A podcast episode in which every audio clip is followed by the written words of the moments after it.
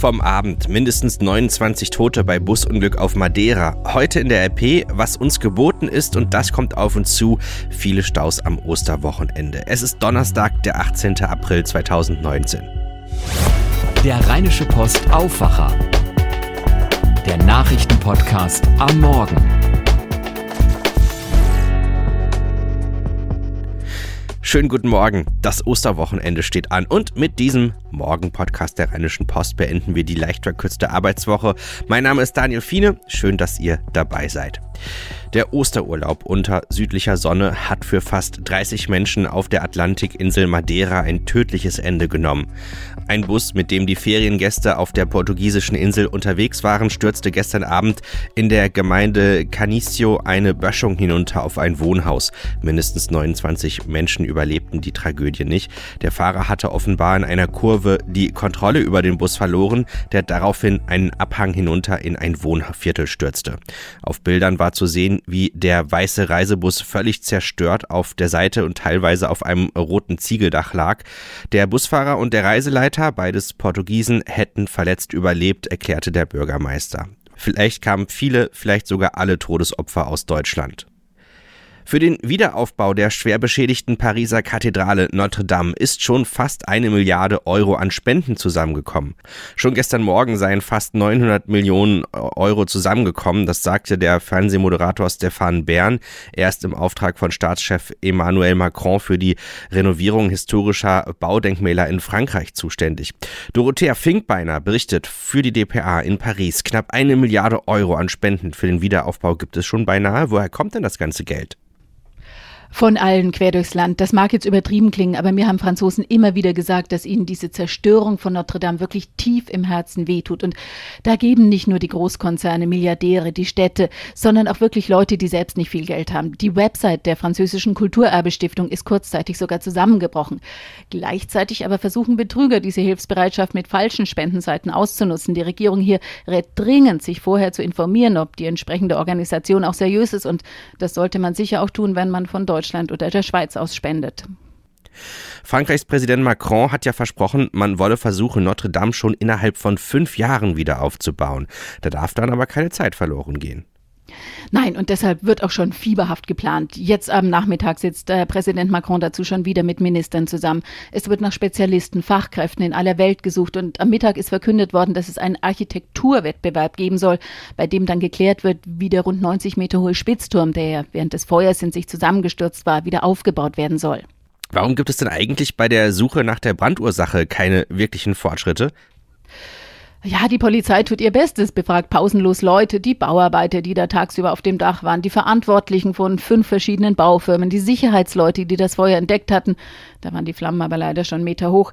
Das Hauptproblem ist aber, dass die Ermittler im Moment in viele Bereiche der Kathedrale noch gar nicht rein dürfen, um dort nach Hinweisen zu suchen, weil einfach erst geklärt werden muss, dass da nichts in sich zusammenstürzt. Und deshalb sollen jetzt auch erstmal Drohnen eingesetzt werden, Fotos geschossen werden, mit deren Hilfe man dann zumindest mehr darüber herausfinden kann, wie genau sich das Feuer ausgebreitet hat. Ein Bericht von Dorothea Finkbeiner. Wenn ihr heute die RP aufschlagt, dann seht ihr es schon am Titel. Zum Osterwochenende gibt es eine besondere Ausgabe. Was uns geboten ist. Da steht als Überschrift auf dem Titel. Ihr seht ein Gemälde aus dem Jahr 1516. Es zeigt die zehn Gebote. Um die geht es nämlich in der heutigen Ausgabe. Auf dem Berg Sinai empfing Mose von Gott die zehn Gebote. Lang ist's her, doch sind die Regeln auch veraltet. Eine Frage, die zum Schwerpunkt unserer Ausgabe geworden ist. Ich habe unseren Kulturchef Lothar Schröder gefragt, was die Idee hinter diesem Schwerpunkt ist. Ja, Tageszeitungen versuchen ja immer aktuell zu sein. Wir sind morgen uralt mit zehn Geboten, die zwei, dreitausend Jahre alt sind. Äh, die Idee dahinter ist, wir haben zehn Prominente aus Wirtschaft, aus der Politik, aus dem Sport, aus der Kultur gebeten, sich jeweils eines äh, der zehn Gebote anzunehmen und darüber mal zu berichten, was das mit dem Leben zu tun hat, mit ihrem persönlichen Leben. Also um ein paar zu nennen, Konrad Beikircher ist da drunter, der Kabarettist. Dann haben wir eine Chefin, die Trumpfchefin vom Familienunternehmen. Dann haben wir einen Schauspieler ähm, äh, aus dem Düsseldorfer Schauspielhaus, der seit Jahren, seit zwei Jahren Gott auf der Bühne spielt und der darüber nachsinnt, was es heißt, du sollst den Namen Gottes nicht äh, verunehren. Wir haben einen Eishockeyspieler, den Polizeipräsidenten von Essen, der äh, ganz nett äh, etwas darüber sagt, warum man nicht töten soll. ähm, solche Sachen. Also wir versuchen die zehn Gebote ein bisschen ins Leben zurückzuholen und mit persönlichen Geschichten zu verbinden. Und wir haben vor allen Dingen keine Theologen, keine Pfarrer, keine Bischöfe dazu befragt. Welche Relevanz haben denn die zehn Gebote heute in unserer Gesellschaft? Also es gibt natürlich ein paar zehn Gebote. Du sollst nicht töten, du sollst nicht stehlen. Das sind alles Sachen, die kommen im Strafgesetzbuch vor. Äh, da hat man mittlerweile ein gelangweiltes Schulterzucken. Aber wenn man denkt, das ist vor zwei, 3.000 Jahren niedergeschrieben worden, hat heute noch äh, Berechtigung, ähm, äh, dann ist es schon auch wichtig, wenn man die zehn Gebote insgesamt nimmt, dann ist es schon irgendwie so ein moralisches Handlungsgerüst, das die Menschen die ganze Zeit bis heute äh, begleitet hat. Ähm, ja, und das ist einfach spannend, dass es über diese viele Jahrtausende äh, bis, heute, bis heute Gültigkeit hat. Gibt es da auch ein, einzelne Gebote, die so ein bisschen schon äh, eher angestaubter wirken heute in unserer Gesellschaft? Klar, man merkt so ein bisschen die, patriarchalische Gesellschaft äh, äh, schlägt da ein bisschen durch, vor allem das zehnte Gebot, du sollst nicht begehren deines nächsten Frau. Äh, da wird die Frau einfach so als Ding oder als Materie beschrieben. Äh, warum nicht auch, du sollst nicht begehren deines nächsten Mann, Mannes. Also ähm, äh, da merkt man, es ist natürlich aus einer damaligen Männer-, Väter-, Hausherrensicht äh, äh, geschrieben und ähm, vor diesem Hintergrund sind solche Gesetze ein bisschen verstaubt nochmal beim Blick in die unterschiedlichen Texte, ähm, gibt es da eine, eine Leseempfehlung, ein, zwei Texte, die man unbedingt sich anschauen sollte? Ich habe selbst noch nicht alle gelesen, aber Konrad Beikirche, du sollst nicht Ehe brechen, würde ich eher, äh, würde ich schon empfehlen. Äh, und wir haben eine Psychiaterin, äh, gebeten, du sollst nicht begehren deines nächsten Frau. Den Text habe ich gelesen, der ist sehr spannend. Aber ich freue mich auch auf den Text vom Eishockeyspieler. Wie gesagt, äh, heute sind erst noch ein paar Texte eingetroffen. Äh, die werden bestimmt alle überraschend sein. Auch heute Thema bei uns. Immer wieder sorgen derzeit exzessive Hochzeitsfeiern für Schlagzeilen. Auf der Autobahn werden Fotos gemacht, im Konvoi geht's über rote Ampeln. Dagegen will das NRW-Innenministerium jetzt verstärkt vorgehen. Wie Innenminister Herbert Reul von der CDU mitteilte, sollen Straßenblockaden durch Fahrzeugkonvois ausgelassener Hochzeitgesellschaften nicht länger hingenommen werden. Er sagte, Zitat, Autobahnen und Innenstädte sind keine privaten Festsäle. Und weiter, die Polizei in Nordrhein-Westfalen geht gegen Exzesse vor und versteht da keinen Spaß. Allein am vergangenen Wochenende sei die Polizei im Land 32 Mal bei Feierlichkeiten eingeschritten, hieß es. Ein Fall ereignete sich am Sonntag auf der A57 bei Köln, wo die Polizei eine Hochzeitsfeier mitten auf der Autobahn unterband. Im Düsseldorfer Stadtteil Hassels war die Polizei gestern mit einem Großaufgebot im Einsatz. Eine Frau hatte sich in ihrer Wohnung verschanzt und einen Gerichtsvollzieher mit einer bislang unbekannten Flüssigkeit attackiert. Die Polizei konnte sie überwältigen, sie wurde von SEK-Beamten aus dem Haus geführt und noch vernommen. Dabei erhärtete sich laut Polizei der Verdacht, dass die Frau psychische Probleme hat.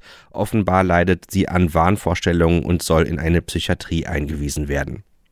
Bevor wir auf die Themen des Tages schauen, hier noch ein kleiner Tipp, wenn ihr am Samstag zum Kiosk geht. Besonders für Fortuna-Fans lohnt es sich dann, eine frische rheinische Post zu holen.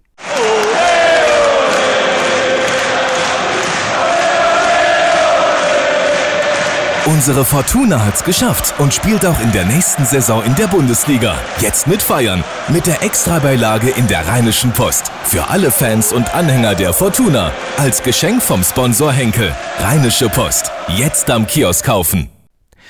Geduld Geduld und nochmals Geduld müssen alle Autofahrer mitbringen, die jetzt über das verlängerte Osterwochenende auf die Autobahn wollen. Staualarm, sagt der ADAC voraus.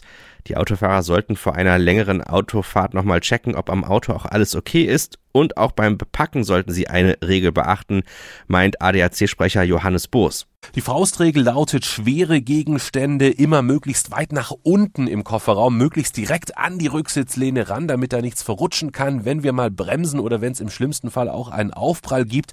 Leichte Gegenstände nach oben, das gilt im Übrigen auch für die Dachbox. Da kommen wirklich bitteschön nur leichte Gegenstände rein und wenn Sie im Fahrzeug selbst über die Höhe der Rücksitzkante hinausladen, dann ist eben aus Sicherheitsgründen ein Gepäcknetz oder ein Laderaumgitter empfohlen. Das US-Justizministerium will heute den in Teilen geschwärzten Bericht von FBI-Sonderermittler Robert Mueller zur Russland-Untersuchung veröffentlichen. Das Ministerium hatte zu Beginn der Woche angekündigt, der Bericht werde heute an den Kongress gehen und zugleich der Öffentlichkeit zugänglich gemacht werden. Details zum Prozedere nannte das Ressort aber nicht. Die Lage der Pressefreiheit in Europa hat sich aus Sicht von Reporter ohne Grenzen verschlechtert. Die systematische Hetze gegen Journalistinnen und Journalisten hat dazu geführt, dass Medienschaffende zunehmend in einem Klima der Angst arbeiten, erklärt die Organisation in ihrem Bericht zur Rangliste der Pressefreiheit 2019. Dieser Bericht ist heute veröffentlicht worden.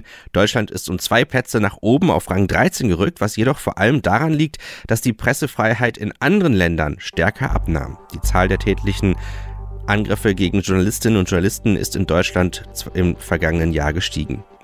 Kommen wir zum Wetter am Osterwochenende. Heute am Gründonnerstag ist es im Rheinland echt freundlich. Es gibt viel Sonne bei äh, bis zu 20 Grad. Und morgen am Karfreitag gibt es sonnige 22 Grad, Samstag, Sonntag und Ostermontag sogar 23 Grad. Es steigert sich also leicht und es bleibt wirklich schön. Das klingt also richtig toll. Ich wünsche euch ein schönes Wochenende, genießt es und die nächste Ausgabe von unserem Morgen-Podcast gibt es dann am Dienstag. Mein Name ist Daniel Fiene. Wenn ihr den Aufwacher weiterempfehlen möchtet, die URL lautet rp-online.de slash Aufwacher. Dort könnt ihr dann diesen Podcast als WhatsApp-Sprachnachricht abonnieren oder auch mit allen anderen Podcast-Programmen. Ihr findet uns aber auch in den Podcast-Verzeichnissen von Spotify und iTunes und anderen Verzeichnissen, wenn ihr nach Rheinische Post Aufwacher sucht. Mehr bei uns im Netz www.rp-online.de